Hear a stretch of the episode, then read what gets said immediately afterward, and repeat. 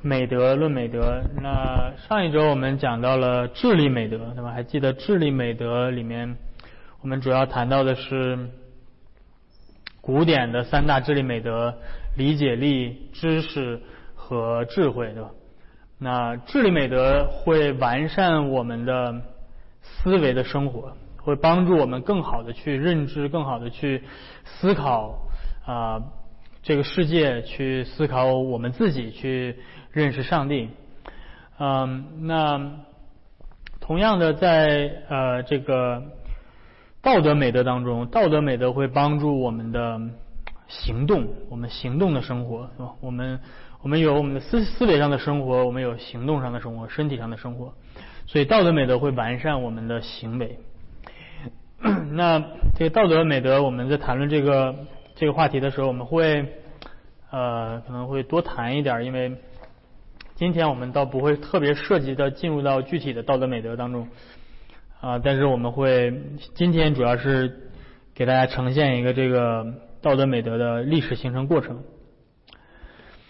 那自古以来，人们就发现有一些习惯能够帮助我们变成更好的人，做出更好的行动。比如说友善，比如说冷静，比如说勇敢等等。那这些习惯一一旦养成了之后，一个人的一个人他就会更容易的去。做出正确的行动，面对一个具体的状况，呃，做出正确的判断。而呃，自古以来的思想家们开始总结出来，到底有哪些具体的品质、具体的美德是啊最基本的，是能够带来其他的美德的。那他们呃从人类最早期的哲学的思考开始，就已经总结出来有四个最基本的道德美德。这四个最基本的道德美德分别是智德、勇德、节德和义德啊。嗯，这个是这个是天主教的翻译方法，但是智德英文叫做 prudence，有的时候被翻译成叫做谨慎，叫做 prudence。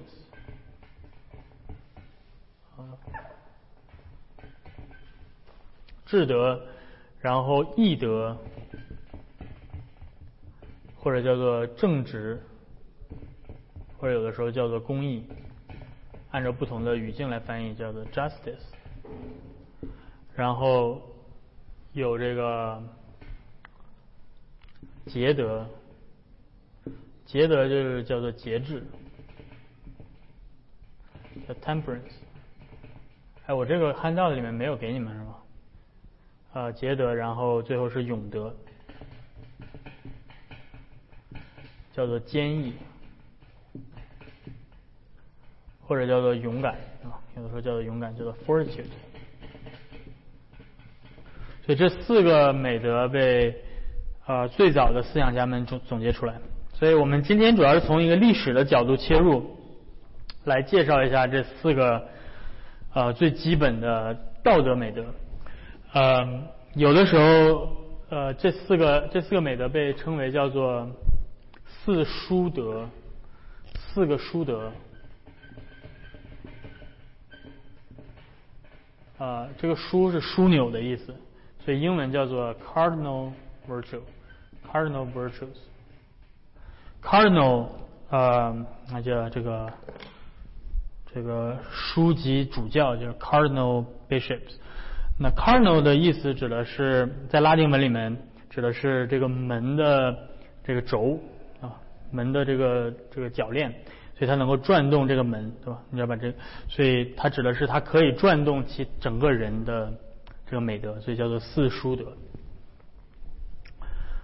嗯，我们先简单介绍一下这四大书德的历史形成过程，然后可能等到下一次我回来讲的时候，我会具体来一一的介绍他们到底都都是什么。但是我估计从这个。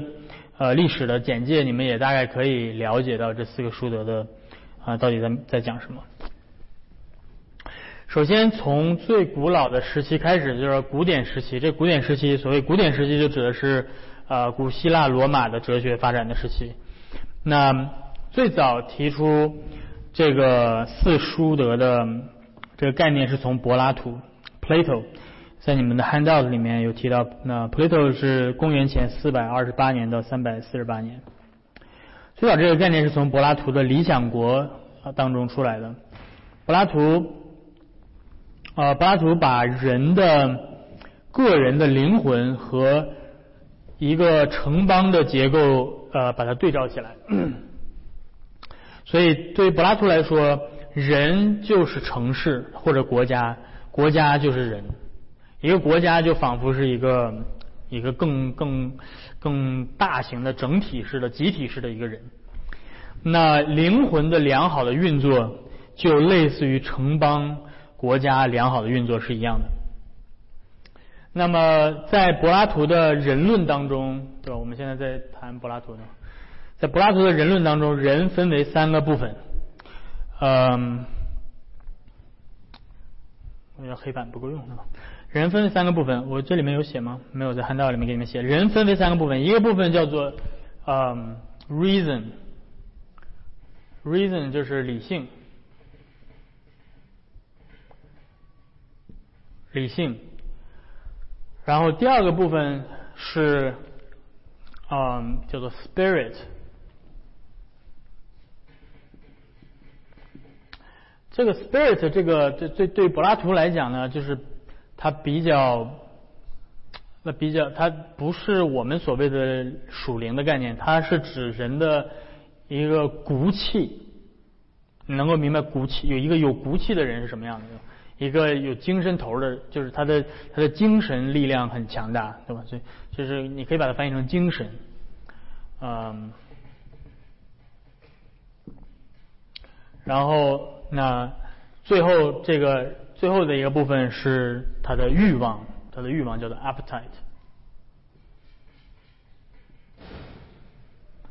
嗯，appetite 这个可以称为叫欲望，呃，就是。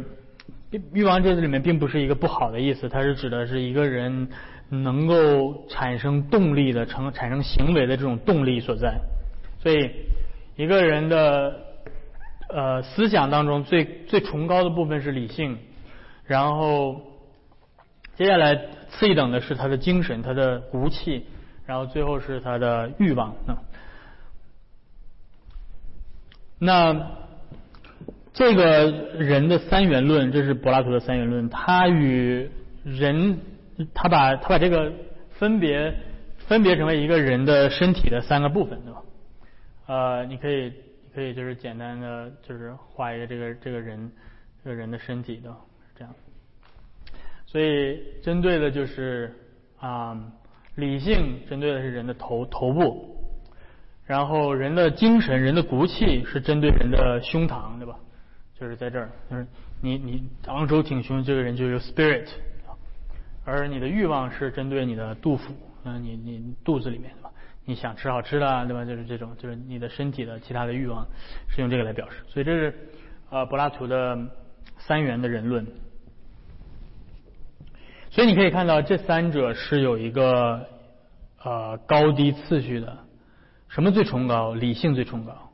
然后是一个人的精神，最后是这个人的欲望。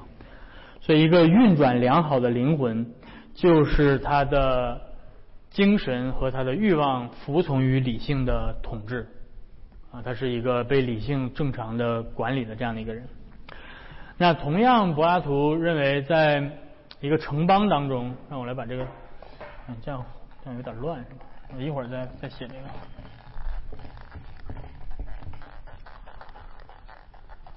嗯，在一个城邦里，这是柏拉图对吧？在一个城邦里，也是头对应的是什么？头对应的是统治者，呃，叫做 governor。然后这个 spirit 对应的是这个城市里面的士兵。或者叫做军队，对吧？Troops。然后这个欲望是其他的这些商业商商业的这些呃从事工商业的这些人，或者叫做公民商业公民，他们是每天生产面包、生产酒啊、生产这些日用食品的这些，他们正正常的做贸易，那他们是这个 citizens，OK。可是，在一个古希腊城邦呃文化当中，呃呼应于这个人论的，所以公民的日常的商业行为。提供了这个城市人们的杜甫的需要，对吧？人们需要吃东西，需要喝东西，所以他们就有这些正常的日常的生活需要，食物、建筑、物资等等。军队提供了这个城邦的骨气、精神，对吧？比如说这个啊，他们不会被人欺负，对吧？然后呢，最后统治者提供的是秩序，所以一个运转良好的城邦就是军队和公民都服从于。啊，统治者的呃提供的秩序。那从这个从这个从这样的一幅画面当中，呃，怎么去对应这个这四个美德呢？首先，统治者需要的，或者说理性所需要的是智慧，对应的是智德。一个没有智慧的统治者。只会把一个城邦搞乱，对吧？他他没有办法提供良好的运转的智慧，呃，这个统治秩序。所以统治者需要智慧，统治者需要的美德是智慧。士兵所需要的美德是勇德，是勇气，啊，他们他们要克服恐惧，他们要他们要去啊战胜他们的这个敌人。然后，那么，呃，商业的这公民他们所需要的是节制。啊，他们如果一个城市的人，他们只是每天啊现现造这种啊叫什么，这个不停的 consume，不停的消费这些这些呃这些物资啊等等，就每天过着很糜烂的生活，对吧？就是物资很丰富，那么那么他们是没有节制的，对吧？所以节制的美德应用在啊应用在这个公民的部分。而当这三这三种美德都具备在一个城邦国家里面具备，或者在一个人身上具备的时候，那么这个这个城邦就可以说是拥有义。这是一个这个是一个正正直的正义的城邦啊。统治者有智慧，军队有勇气，他们的人民有节制，这是一个正义的社会，是一个正义的国家。而如果一个人他的头脑是有有智慧的，他的他的精神是有勇气的，他的欲望是可以克制自己的，那么他是一个正直的人啊。所以，所以这四德是在柏拉图的系统里面是这样构成的。那其中最重要的是呃统治者或者理性，他必须要有呃智慧呃，但是呃其实这并不是很准确。嗯，因为这个词实际上是后来亚里士多德说的，但对于柏拉图来说，呃，一个统治者怎么样能够获得智慧呢？呃，柏拉图是一个，嗯，柏拉图是一个叫做呃叫做 idealist，对吧？他是一个理念主义者，所以柏拉图认为统治者获得智慧的方式是透过理性的思辨能力去透支在。理想界当中的理想的原型理念，所以这个这个涉及到柏拉图的哲学。这对柏拉图来说，有一个理念界，有一个现现实世界，对吧？我们生活在现实世界里面，但是在理念界，这个叫做 ideal world。在这个 ideal world 里面有共相，叫 universal forms。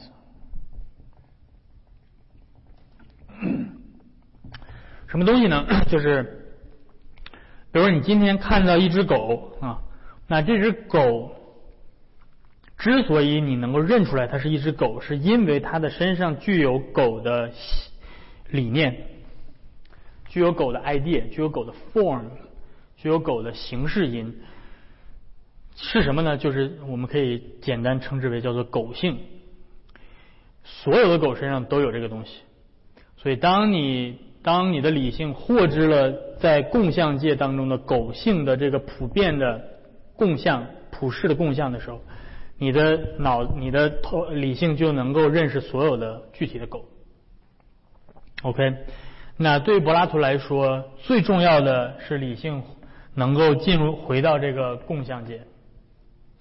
所以，统治者获得智慧的方式是通过学习共相，通过学习理念 （forms）。理念是永恒的，就是共相是永恒的，是最真实的。而我们今生所看到的所有的具体的东西，都是这个永恒的共相呃倒映在这个世界当中的一些影子。这是柏拉图。那那由此而来，你会你会讲说哦，那那那柏拉图，那让我问问你，谁谁最适合做统治者？按照柏拉图的想法。谁最适合做统治者？哲学家。所以，所以你可以看到柏拉图在柏拉图的这个《理想国》里面，柏拉图就说啊，统治者应该最懂共相，谁最懂共相？谁最懂形而上学？哲学家。所以，哲学家应该做这个城邦的统治者啊。嗯，如果哲学家都当都当统治者的话，那这个国家就治理的非常好的。这是柏拉图的《理想国》。嗯。但是事实证明并不是这样的，呃，但你你真的让一个只只懂形而上学的人去治理国家的话，估计他可能把这个国家治理的非常的差。嗯，But anyway，这是这是从柏拉图啊所来的，所以具体的看到柏拉图本身的观点呢，他并没有特别的成为接下来四这个四书德的发展的一个一个一直回溯的一个源头。嗯，但是他的确的的确带动了这个讨论。那更多的被视为是四书德发展的重点的是他的学生，他的学生叫做亚里士多德。这个这个我就擦了哈，亚里士多德。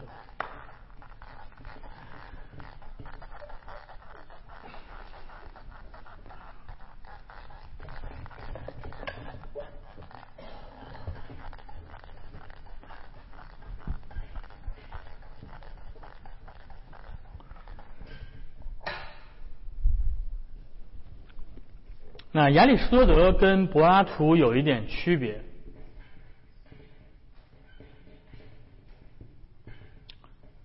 嗯，我们还是需要建立呃，在柏拉图的基础之上来理解亚里士多德。首先，亚里士多德跟柏拉图有什么区别？那就是亚里士多德并没有把这四个美德把它装在一个。呃，比喻里把它装在一个城邦的画面或者一个个人的画面里去理解，他更是把这把这四个美德呃罗列出来，好像仿佛他们并不是在一个系统当中，然后他展开了去讲着不同的美德，进行一些一般性的讨论，而且他而且他也并不一定说只有这四个美德，还有其他的美德，这是这是他跟柏拉图不太一样的地方。那另外一个很重要的区别是。他对于智慧的定义，他对于智慧的定义，还记得在柏在柏拉图的系统里面呢？最重要的是统治者或者理性要获得智德或者获得智慧。那这个智慧到底是什么？柏拉图说智慧是什么？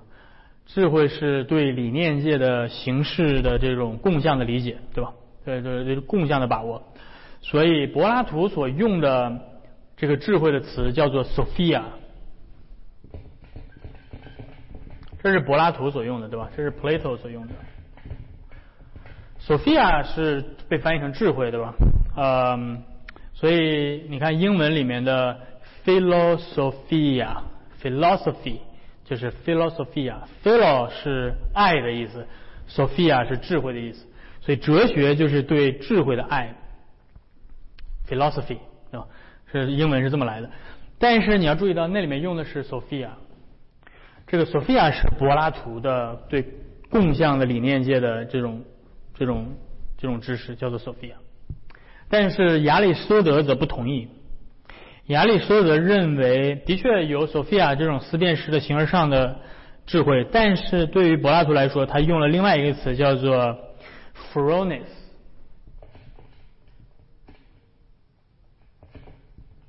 phronesis。那 phronesis 并不是对一个共相的理念界的思辨的知识，不是形而上的。Phronesis 是指对熟相的、对具体的发生在这个世界上的呃环境呃处境所要做出的一个实际的判断的智慧，所以它是实践性的。所以这是这是 Aristotle 的，这是亚里士多德的，是吧？这两这两个概念之间的差别，Sophia 和 Phronesis。嗯，所以亚对于亚里士多德来说，这个是实践性的，这个是对吧？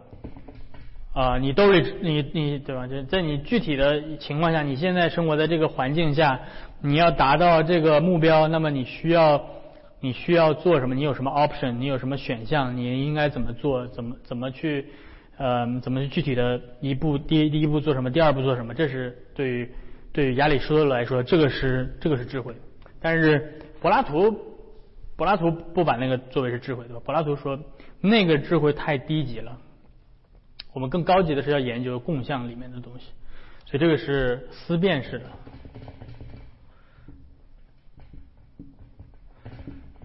思辨式的智慧。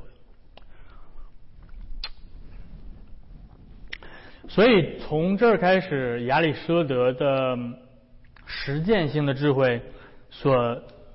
所对应的美德就往往被翻译成叫做 prudence，对吧？prudencia 是拉丁拉丁语当中叫 prudencia，而嗯，柏拉图的思辨型的智慧往往被翻译成叫做 wisdom，对吧？所以，所以，所以你会发现到后面 prudence。为什么为什么四书德里面的智德要被要用 prudence 这个词而不用 wisdom？是因为亚里士多德呃拒绝了把拒绝了柏拉图的这种思辨式的智慧啊，他说实际上能够让一个人的行为变得更好的智慧，并不是对共相的理解，对理念界的理解，而是在具体的属相当中能够做出有智慧的判断。所以那个叫做 prudence。那亚里士多德不仅把柏拉图的智慧的观念进行了修正或者修修改，不一定说他是非得是正确的，但是这的确是后来基督教啊到西方的基督教的思想里面是继承了亚里士多德的这种定义。他不仅他不仅修订了智慧的定义，他也修订了义德公义的定义，对吧？啊，这是智德，然后还有这个义德，义德的定义叫做 justice。那对于对于柏拉图来说，什么是 justice？什么是公义，或者什么是政治？对于柏拉图来说，还记得刚才我们提到了，柏拉图说，当一个人也好，或者一个城邦也好，当他的统治者士兵。和他的这个公民，也就是理性、呃精神和他的欲望，都获得这些美德的时候，当他们有效的运转起来的时候，他们和谐的运转起来的时候，都服在统治者的这个有呃智呃智慧和秩序之下的时候，这种状态就是 justice，这种状态就是正直，这种状态就是公义的。那么你，那么你亚里士多德出来就是说，OK。这种对于呃义的定义是关于这个人自身内在的和谐的运转。如果这个人内在的理智对吧和情感和这个就这个精神和欲望有效的运转，那这个人就是一个这这是一个正直的人。但是亚里士多德说不，这并不是正直的呃最最最好的定义。他说，一个一个人被称为是一个正直的人，或者是公正的人，他要看他如何对待其他人，所以不是他自身的和谐的共呃运转，而是他如何与他之外的人啊和谐共处。所以，所以对于亚里士多德来说，justice 是一个社会性的概念，是一个 social concept，是一个社会性的概念。而不是个人自己内观内观式的概念。OK，所以什么是正义呢？什么是正义？正义就是把另外一个人所应得的给他，这是正义。比如说，嗯。比如说，一个一个一个一个人，他被他的牛被呃被偷走了啊，那个他应当得到什么呢？他应当得到他自己的牛，那个牛是他的，所以把他应给应得的给他，就是当这个法官判说哦，这个牛是原本是他的，所以你得把牛还给他，这就是正义。他这个人所配得的，他应该。啊，给他他配得的，这就是这是正义的概念。然后再加上，比如说哦，因为他的牛啊没了，所以他三个月没有耕地，所以他的他的这个赔他的损失了多少多少多少谷物，对吧？所以你要偷牛的这个人要把这个损失的谷物还给他，对吧？这是什么？这是他应得的，他应该有的，把这个他应该有的给他，这就是正义。所以这是亚里士多德对于正义的一个修正，就是它是一个社会性的概念，并不是一个人自身本身的。和谐的运转，而亚里士多德还有一个很重要的发展，也是我们其实今天继承的，那就是亚里士多德认为美德是灵魂的一种倾向，这是从亚里士多德来的。呃，那最后我要提一点的是，亚里士多德对于美德的定义是中庸之道。亚里士多德把美德定义成中庸之道，这个有点像这个中国的孔孔子啊，孔孟之道，对吧？就是说，嗯。什么叫做中庸之道呢？叫做 golden mean。好好，一个一个美德是指的是在两个极端之间，在过分和不足之间叫做美德。啊，比如说勇气啊，当我们提到勇德的时候。呃，如果你用这种中庸之道来定义勇气的话，那就是说，勇气是在两个极端之间。一种极端是鲁莽，这种勇、这种克服困难的这种这种力量过分的强，以至于没有经过深思熟虑，就是呃，就变成了鲁莽，对吧？而不足，勇气不足，就变成了懦弱，对吧？所以，真正的勇气是在鲁莽和懦弱之间。啊，叫做勇气，所以这就是呃所谓的叫做中庸之道。但是，但是到后到后期有很多的哲学家批判这种对美的定义，啊，而是说，呃，这种中庸之道是没有办法给作为美德的定义的，因为呃，美德并不是基于对某些事物的否认啊，这个这个这个就变得比较哲学一点，也就是换句话说，你。你不能把一个正面的美德建立在否认恶习之上，不知道你们能不能理解这个概念？所以啊，负面的恶习是恶习只能建立在是呃恶习是的定义是对美德的缺失，因此美如果你要把美德建立成为对恶习的否认，那就变成循环论证啊，所以。所以，所以正面的东西要正面的去定义，而不能通过否定负面的事物去定义啊，这是一些哲哲学上的定义的方法的问题。Anyway，嗯，那么这是亚里士多德，所以我现在讲到大 A 小 B 对吧？然后时间已经过一半了对吧？所以我不太确定我 我今天能不能讲完这个。所以我接下来要加速了啊！我要加速了，我加速了。那接下来西塞罗，西塞罗是从西从古希腊哲学到古拉丁哲学的一个转折点。那古希腊的这些哲学进入到罗马，呃，古罗马的这些思想家，那他需要经过一个拉丁化。那其中西塞罗是很重要的点。那西塞罗所继承的主要是亚里士多德的观点。那我在这里就不去过多的再介绍了。那从古典时期开始进入到基督教时期，在从在基督教的哲学的发展过程当中，有两个很重要的人，呃，在早期的教会当中，一个人的名字叫做圣安布罗修啊，圣安布罗修。另外一个人的名字叫做圣奥古斯蒂诺，圣奥古斯丁。那这两个人奠定了西方基督教啊哲学的两一个非常大的根基。他两个这两个人是师徒二人对吧？师徒二人，圣安布罗修是给奥古斯丁施洗的，是奥是奥古斯丁的牧师，啊，那大家都对奥古斯丁耳熟能详，对吧？但是可能并不是所有人知道。奥古斯丁的神学的奠定的基础是安布罗修。那安布罗修是当时米兰的主教，米兰城的主教。呃，大家都记得这个奥古斯丁受洗信主的这个故事，还记得就是奥古斯丁在米兰。这个小花园里面就听着有小孩在那玩，说拿起来读，拿起来读，德罗雷这，德罗雷这，对吧？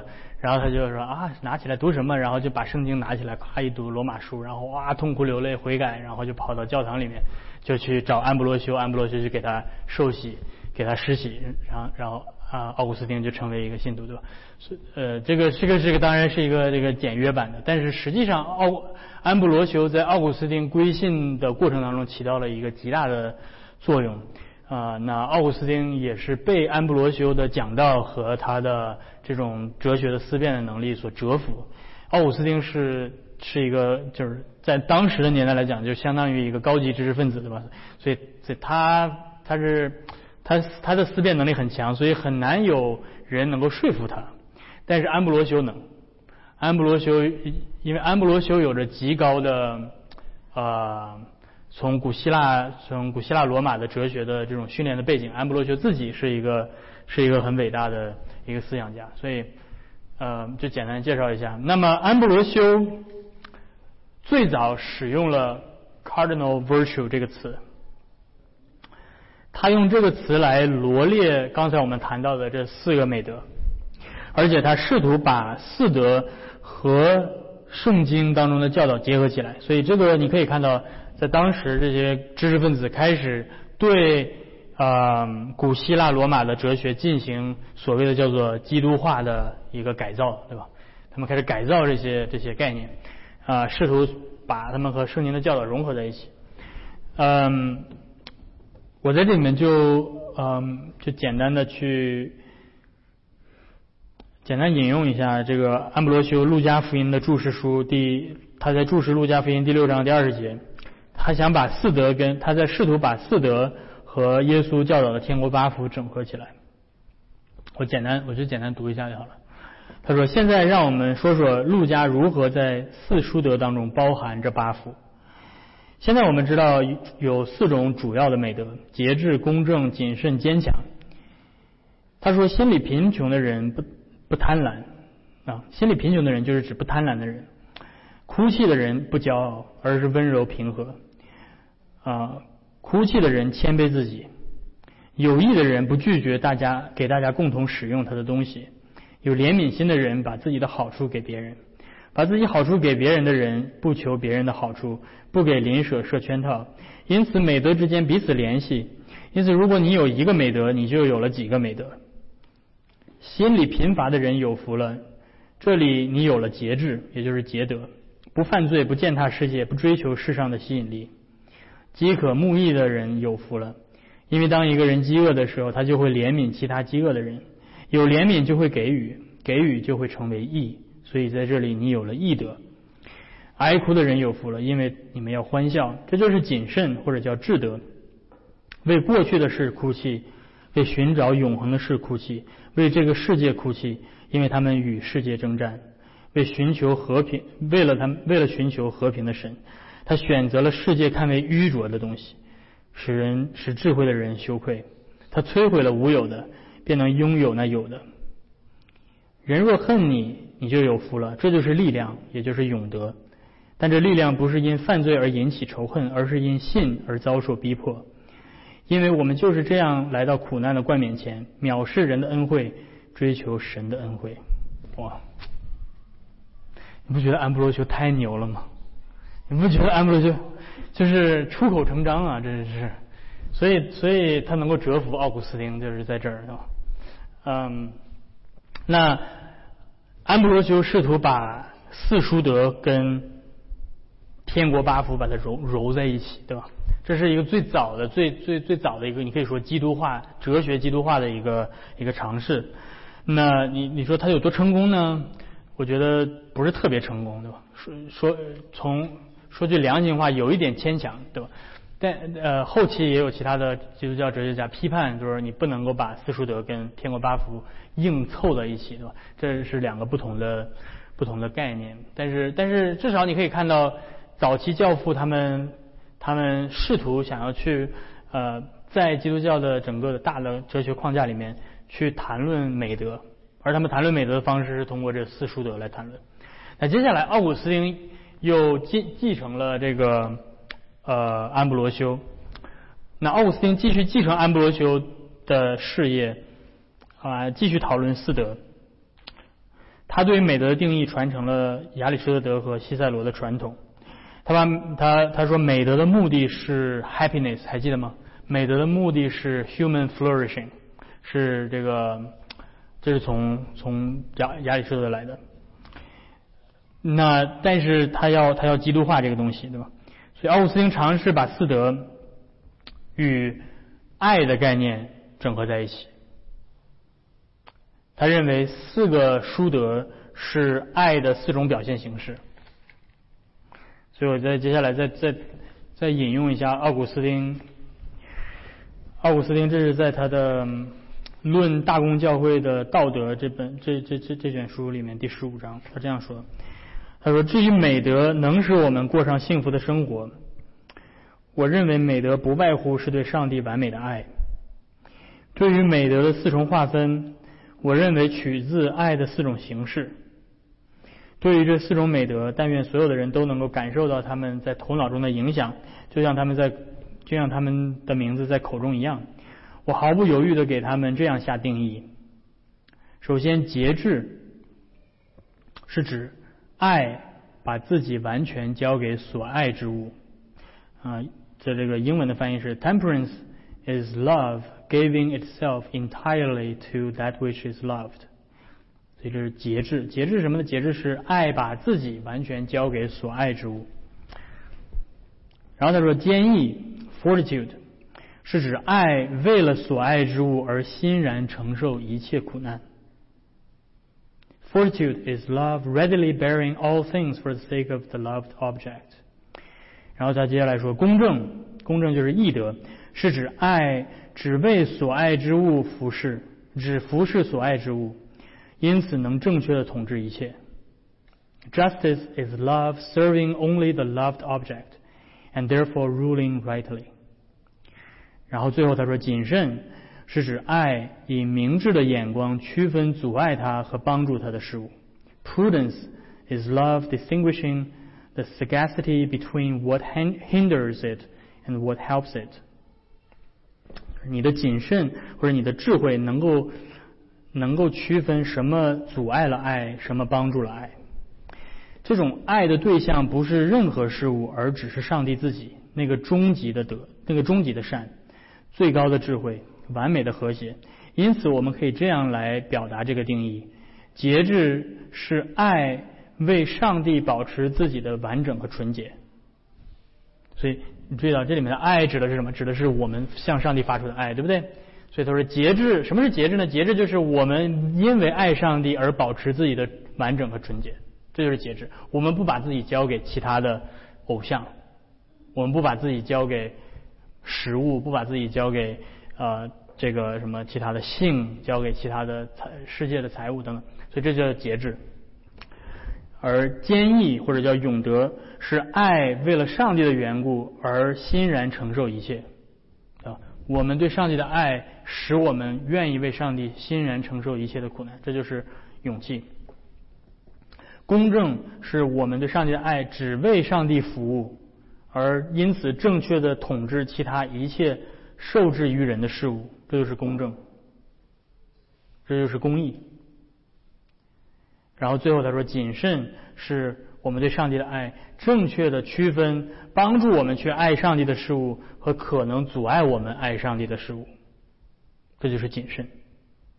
所以这是奥古斯丁，他把四书德和爱结合在了一起啊，也是非常非常有有思想、有深度的，嗯，一个尝一个一个很好的尝试，对吧？今天依旧有很多的人延续奥古斯丁，其实啊，其实一直到一直到今天，奥古斯丁的思想一直延续到今天，对吧？我们可以知道，甚甚至包括今天很多的美德伦理学家也会采用奥古斯丁的这样的模式，当然可能具体的点上可能跟奥古斯丁不太一样，但是他们会使用这种方式。来描述四德。嗯，那接下来从教父时期进入到一个很重要的一个人物，到中世纪有一个非常非常重要的人物，他的名字叫做托托马斯阿奎那。那当然还有其他的很重要的这个中世纪的哲学家等等，但是我我没有时时间关系，我没有办法介绍。比如说 Bonaventure 也是一个非常非常重要的一个，嗯，一个神学家。但是我在这里只介绍一下阿奎那的对美德的呃这个继承。阿奎那建立在安布罗修跟奥古斯丁的基础之上，而他用他比安布罗修和奥古斯丁更加的详细的解释了这讨论这四德。他是用经验主义式的方式讨论。那前面我们看到。安布罗修、奥古斯丁等等这些教父，他们的主要的贡献是什么？他们主要的贡献是把古典时期的这些讨论，把它融入到基督教的讨论里。而那阿奎那更推进了一步，他不仅融入到了这个基督教的嗯这种这种讨论，而且他把这个四德建立在一个完整的神神学人论的基础之上。人到底由哪部分哪些部分组成？哪些部分对应着哪些美德等等？所以他的讨论，呃，使得这个四德不仅仅是单独罗列出来的四种品质而已，而把它形成了一个系统，而这个系统是在神学上、在哲学上是与上帝所造的人的灵魂的能力对应的，所以这就更加稳固了这四德的基础性。啊，所以这个很了不起，这个很了不起，嗯，那。阿奎那，我在这里面就简单引用，因为之前我们提到了神学人论，对不对？其实我在那里面给大家的神学人论就是阿奎那的神学人论的框架。当然，呃，有一些根据根据现代的这个经验主义的一些一些简单的总结，没有完全的按照，但是那个是一个大的框架，而那个框架和阿奎那建立这四德是紧密相关的。呃，因为如果没有这样的一个框架会怎么样？你们仔细想一想，如果没有这样的一个神学人论的框架支撑这四德，对应这四德会怎么样呢？人们会问一个非常重要的问题，那就是是不是就这只这只有这四种品德是最基本的，还是说还有第五种、第六种？为什么只有这四种？对不对？你们有没有问过这个问题？为什么只有这四种品德是最基本的道德？难道谦卑不行吗？友善不行吗？冷对吧？呃，勇呃，其他的其他的美德为什么只有这四种？所以阿奎那回用他的系统回答了这个问题，就是为什么只有这四种是最基本的道德，而不是其他的？嗯，我觉得这个这个这个特别重要。这个后来在改革中的呃。爱啊爱爱莫斯当中也继承了，我就我简单的在这儿回答一下，呃，就是引用阿奎那，阿奎那的神学大全，呃，里面有专门这个问题。他说，当回答是否只有这四德的时候，阿奎那这样回答。他说，我的回答是，事物可以根据其形式因进行编号，也可以根据其所在的主体进行编号。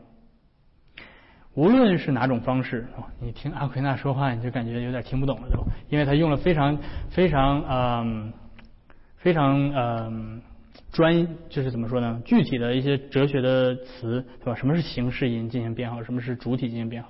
一会儿你一会儿我再稍微解释一下。不论是哪种方式，我们都会发现有四种基本道德。我们现在所说的美德的形式原理，是由理性定义的善。OK。这种善有两种，我们可以有两种方式来思考这种善。第一种是说这种善存在于理性的行动中，因此我们有一种主要的美德，称之为智德。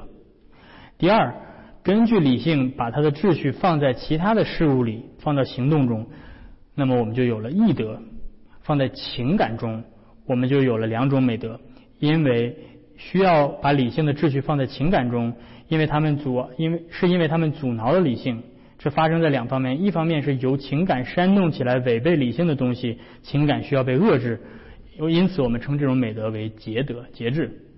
第二种情况是情感使我们不再遵循理性的指示，例如由于害怕危险或劳累而拒绝去行动的时候，这时人们需要为理性所指示的事物而得到加强，因此有了勇德或者坚毅。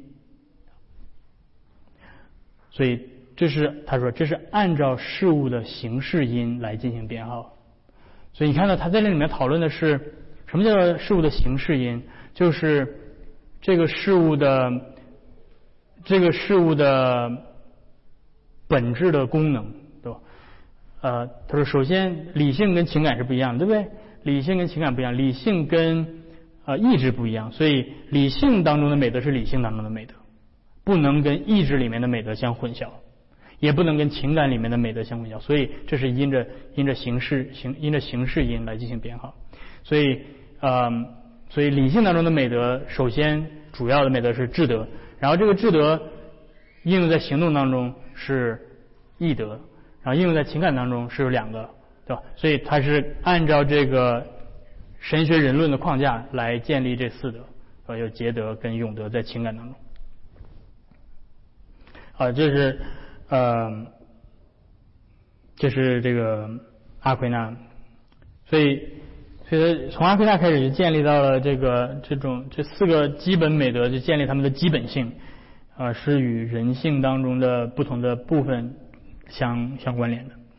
那最后你说这个这个东西跟改革宗有什么关系，对吧？改革宗继承了这一切的讨论。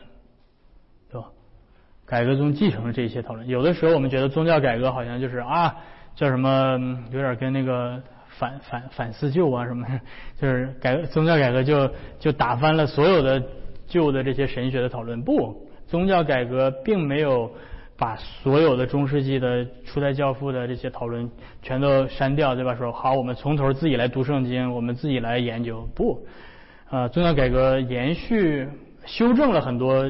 中世纪教会所带来的错误的教导，但是他们继承了很多优秀的教导。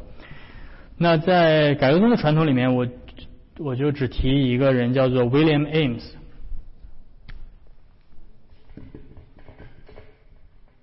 啊，当然提 Ames 呢，嗯，是有有有有有一定的有一定的。呃，特殊性也有一定的代表性。那 Ames 他自己是从英英国出来的，但是他确实在荷兰呃逃难，然后并且促进了荷兰的就是改革宗教会的发展的。但他本身是英国人，呃或者说英格兰人。那他影响了欧陆的改革宗，也影响了说英语世界的英格兰的这个清教徒运动。所以 Ames 是一个很有代表性的人物。Ames 在他的 Marrow of Theology 啊，神学精华当中讨论了这四德，呃，我就简单的简单的再引用一下，然后然后我们就差不多时间也快到了。呃，在他的 Marrow of Theology 呃这里面第二十四点，他说美德的常见表达形式有四种，通常被称为四书德。第二十五点，但这些并不构成四种美德，正如许多人所设想的那样。他们把所有个别的美德都人为的归结在这四者里，这样做对美德和理性都造成了明显的伤害。相反，这四者是那个配得配得美德之名的倾向中所必然需要的四个条件。其中第一个是义 （justice），一般意义上来讲，它的意思是指一种正确的行动的倾向，是一个 inclination to act rightly。给每个人所其当得的，它也被称为美德的正直性 （rectitude of virtue）。第二是智德 （prudence），借此理性的一切力量被用来寻找什么是正确的，并且正确的应用理性的工具。唯独智德能够分辨哪些是属于正确的行动，他拥有理解的能力、知识和智慧。听到吗？全部都是阿奎那，他拥有理解的能力、知识跟智慧。从哪儿来的？智力美德来的，对吗？如此，思想的一切品质通常被称为智力美德，属于智力美德，因为它指导意志去做正确的事。美德的第三个普遍表现是勇德 （fortitude）。这是一种坚定的正确行动的坚持，战胜一切遇到的困难。第四个表现是节制 （temperance），或者说是平复抑制一切使人偏离正确行动的欲望。这四种条件，第一个也就是义义德，可以说是指定并构成了美德。第二个也就是智德，或者或者叫谨慎，是引导这个义，并使它脱离错谬。第三个，也就是勇德，是兼顾这个义，使他抵御一切的挫折。第四个美德，也就是节制，是使意清洁并保护他自己不受一切的引诱。然后最后第三十三点，他说这一切表达在彼得后书第一章第五到第六节中被提出并解释。那里彼得说，有了信心，还要加上德行。这里的德行可以说就是义德。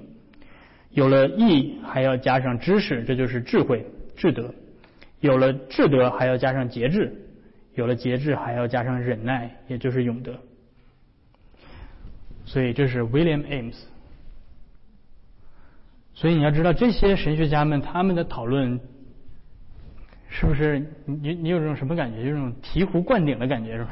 就听完他们说完之后，就觉得好像我好像白读了彼得彼得后书第一章。我读了这么半天，没读没读出来这四书德，对吧？但是 William Ames 告诉你，彼得后书第一章那个四书德就在那儿。呃，但是注意到 Ames 有一个很牛的地方，他就是还记得他也是跟阿奎那一样，他继承了很多阿奎那，你听出来他继承了很多阿奎那，对不对？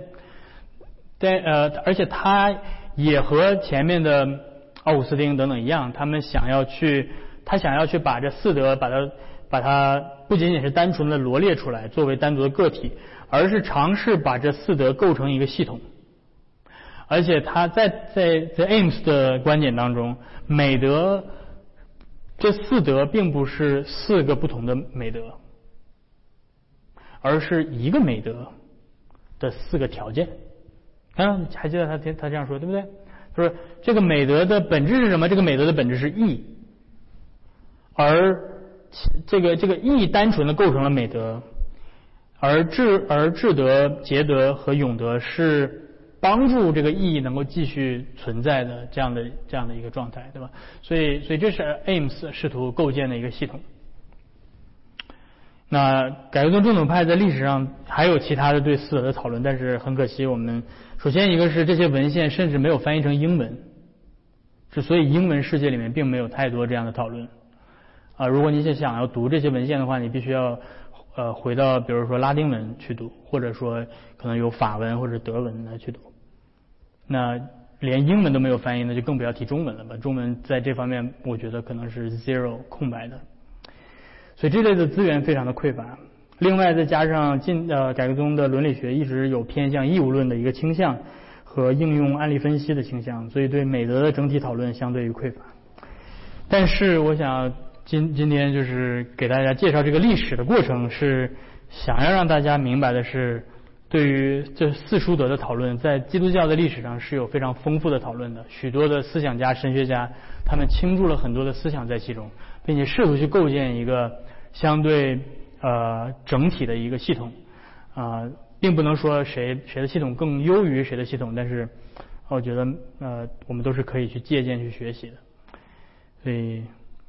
这是我今天就讲到这儿，啊，然后看看大家有什么问题，有什么想法。太了不起了，对。以前的那个，前其实拉丁文这么普遍，一直到美国七十年代，很多学校还教拉丁，所以不用翻译，以前是不需要。对，呃，在一在差不多，对到。到呃美国我不好说，但是可能在欧洲可能是这样，对。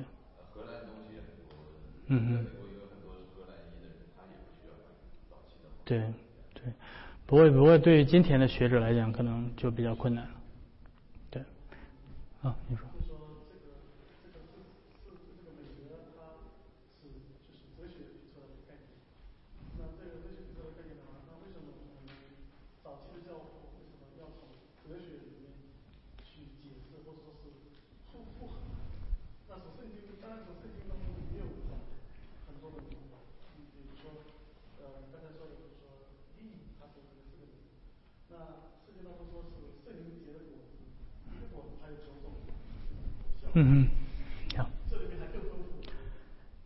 对，其实像你提到的这一点，比如说像 Ames 在他的 Marrow 里面就有提到说，到底啊、我们是不是可以把圣灵的九种果子说成是基本美德，对吧？但是 Ames 在那里面也提出了反对意见，就是说，圣经所罗列出来的这些，的确他们是美德，但是从呃从哲学层面上去分析的话，你会看到说这些美德并不是最最基本的，对吧？最而是而是而是可以而是可以从归纳或者化约到更基本的美德，是吧？所以这个这个这个在历史上有很多的神学家们讨论过这些问题。这比如说天国八福是不是可以可以作为我们谈论美德的基础？圣灵的果子是不是可以作为谈论美德的基础？但是历史上的所有的神学家，基督教的神学家，不论是教父教呃就是或者说至少说我读过的神学家，都会说，OK，呃那个并不能作为谈论美德的基础。所以我们还是要等到可能下下一次我们再具体的去讲这呃这几个美德的时候，你会看到他们的基本性，他们的基础性。呃，比如说阿奎那的讨论，讨论到了这个基础性。当然，从这个基础的美德、基本的美德，可以生出来很多其他的美德，在具体的环境当中会会有一些其他具体的美德。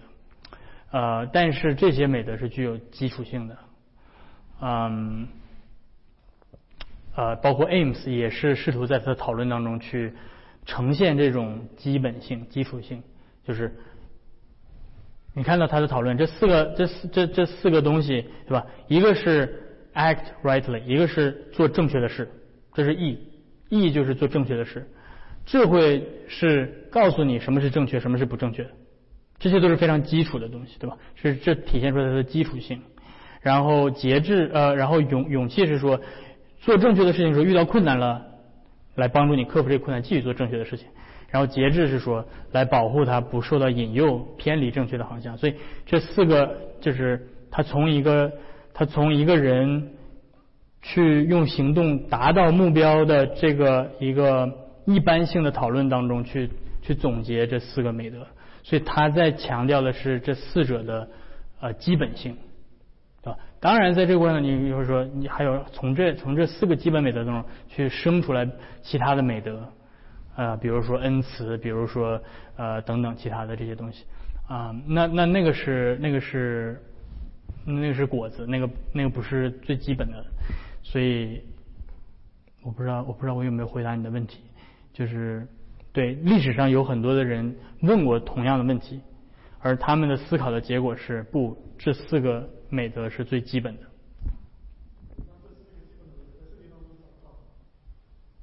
所以 Ames 引用了提摩太后书第一章。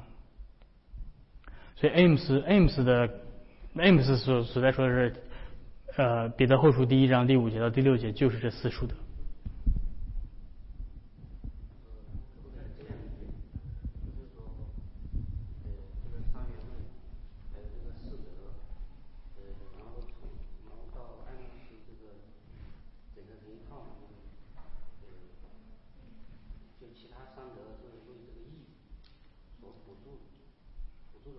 Yeah，Ames Ames 有点就是回到柏拉图的那个原来的结构里面，对。就是他是把这个多元论归进到一元论这样一个进步的过程，这个课程。呃，这是一个很好的观察，但是这并并不是我我我刻意设计的，对吧？但是你可以看到 Ames 有意有有意识，就是可我不知道他是有意识还是没有意识的，似乎。呃，回到了柏拉图的一个一个系统里面，对吧？但是，嗯，呀，这是一个很有趣的观察。我我可能在准备的时候并没有我并没有想到这一点。但是 Ames 继承了亚里士多德、阿奎那这些经验经验式的这些一些一些概念，但是他试图把它总结成一个系统，对吧？而这个系统有多少程度上是和柏拉图是来自于柏拉图，或者是有意识或者无意识的取自于柏拉图，这是一个可能是一个很好的研究的一个一个一个博士项目，或者是怎么样？对，这这是很有意思的一点，对吧？到底 Ames 有多么有意识的使用柏拉图，还是他只是碰巧跟柏拉图的那个结论很相似，对吧？你直播出去，或者谁看这个录像，有谁要研究这个题目的，可以考虑。这是一个很有趣的题目。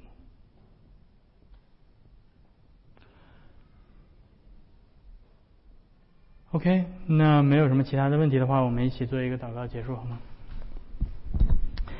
天父，我们来到你的面前，我们再一次嗯感谢你，借着你的仆人们在教会的历史当中啊去思想、去写作，为我们留下来这些宝贵的嗯一些智慧的结晶，去思想构成一个啊道德美德的基础啊这一切。